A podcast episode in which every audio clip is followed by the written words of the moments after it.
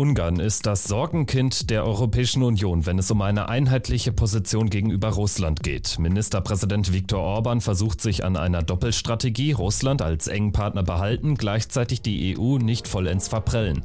Erfolgreich ist dieser Weg längst nicht mehr.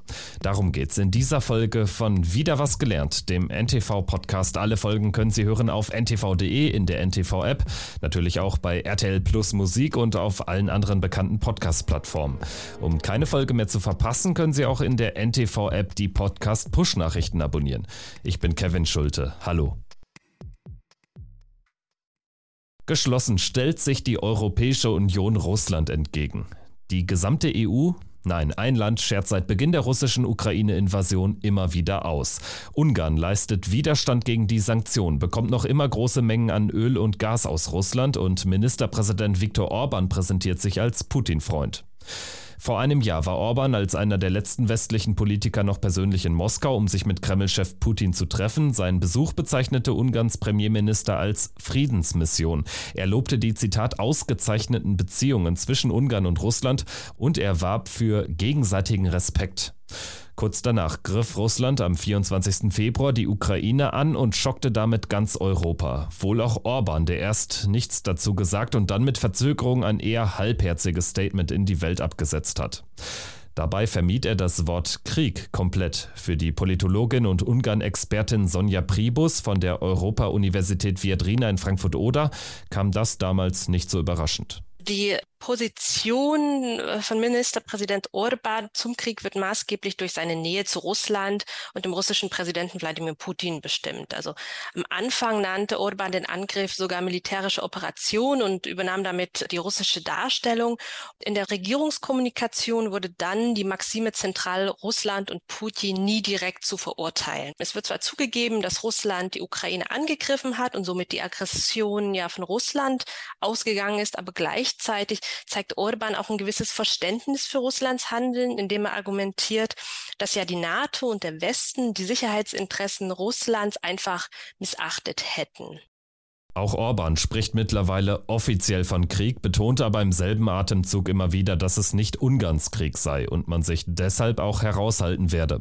Auch ein Jahr nach der russischen Invasion will sich Orban unter keinen Umständen von seinem wichtigsten Rohstofflieferanten trennen.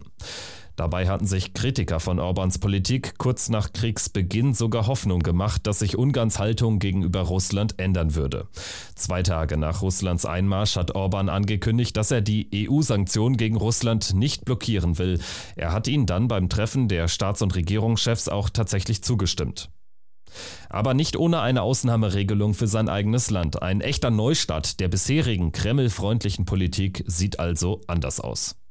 Orban zeigt nur ein Mindestmaß an europäischer Solidarität mit der Ukraine. Er verurteilt offiziell den Krieg und beteiligt sich auch an humanitärer Hilfe, aber das war's dann auch.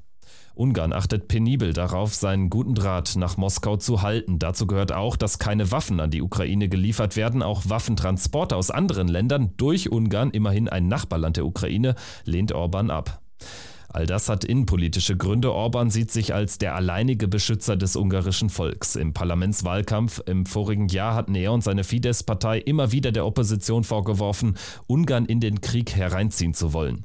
Fidesz dagegen sei die Partei des Friedens, welche die Sicherheit Ungarns gewährleiste. Orban und seine Partei schafften es tatsächlich, den Krieg in der Ukraine strategisch geschickt zu nutzen, um damit ihren Vorsprung auch gegenüber dem Oppositionsbündnis auszubauen. Konkret rissen Orban und sein Team eine Aussage des Oppositionsführers Peter Markisoy bezüglich seiner Bereitschaft, militärische Unterstützung an die Ukraine zu leisten, aus dem Kontext und stellten ihn quasi als Kriegsbefürworter dar. Mit dieser Wahlkampftaktik waren Orban und seine Parteifreunde ziemlich erfolgreich. Fidesz gewann die Parlamentswahl deutlich vor der Allianz der Oppositionsparteien. 54 Prozent der Stimmen bekam die rechtsnationale Partei und hat im Parlament so viele Sitze, dass sie mit Zweidrittelmehrheit die Verfassung ändern kann. Gestärkt von diesem riesigen Wahlsieg arbeitet Orban seitdem noch enger mit Russland zusammen. Orban erwirkte eine Ausnahme vom Ölembargo, dann schloss Ungarn ein Abkommen mit Gazprom, um die Gasliefermengen zu erhöhen.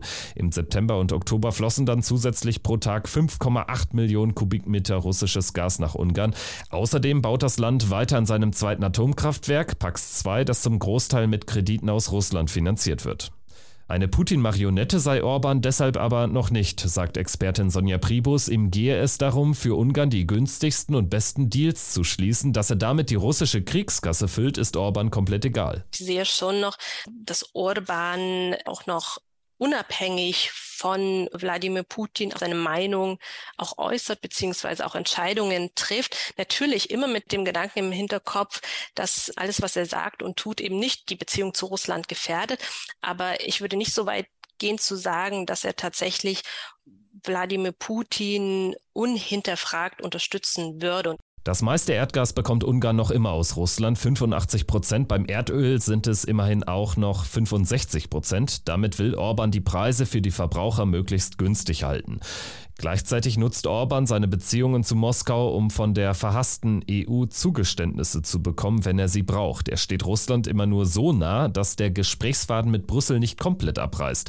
Ein diplomatischer Drahtseilakt. Ungarns Regierungschef hoffe, die wegen Korruptionsbedenken zurückgehaltenen EU-Milliarden zu bekommen. Das sei der einzige Grund dafür, weshalb Orban die Sanktionen gegen Russland zumindest teilweise unterstützt, berichten ungarische Medien. Das heißt, auf der einen Seite steht natürlich dieses finanziell motivierte Interesse in der EU zu bleiben und Zugang zu den Geldern zu haben. Auf der anderen Seite aber will natürlich Ungarn auch nicht die Verbindung zu Russland kappen, vielleicht auch schon als Versicherung für den Fall, dass die EU doch mal den Geldhahn zutreten. Diese Strategie hat zuletzt aber nicht mehr so gut geklappt. Der Rat der Europäischen Union hat mehr als die Hälfte der Finanzhilfen für Ungarn eingefroren. Außerdem beschlossen die 26 anderen EU-Länder, die Hilfszahlungen für die Ukraine auch ohne Ungarn zu leisten. Brüssel will sich nicht erpressen lassen. Das EU-Geld bräuchte Ungarn eigentlich dringend, um die Folgen der Inflation einzudämmen. Die Teuerungsrate lag im Dezember und Januar bei knapp 25 Prozent. Vor allem die Lebensmittelpreise sind deutlich gestiegen, durchschnittlich um 45 Prozent. Die Menschen zahlen auch mehr für Energie und Benzin. Der Preisdeckel dafür wurde abgeschafft. Nirgendwo sonst ist die Inflation in Europa so hoch wie in Ungarn. Ungarn wälzt die Schuld auf Brüssel ab. Die Sanktionen würden den europäischen Volkswirtschaften mehr schaden als Russland, hieß es zuletzt vom ungarischen Außenminister. Zu einem anderen Schluss kommt dagegen Susanna Weg, die gegenüber dem russischen Exilmedium Medusa sagte, dass die Partnerschaft mit Russland Ungarn momentan mehr Nachteile als Vorteile bringe. Trotzdem geht Sonja Pribus nicht davon aus, dass sich an dieser Doppelstrategie auf absehbare Zeit viel ändert. Was lange erfolgreich geklappt hat, wird aber immer schwieriger, je länger der Krieg in der Ukraine dauert. Und zwar Russland als Partner zu behalten und die Europäische Union gleichzeitig nicht komplett zu verprellen. Ungarn befindet sich in der russischen Sackgasse. Das war wieder was gelernt. Mit einem Blick auf das Verhältnis zwischen Ungarn und Russland. Danke fürs Zuhören und bis zum nächsten Mal. Tschüss.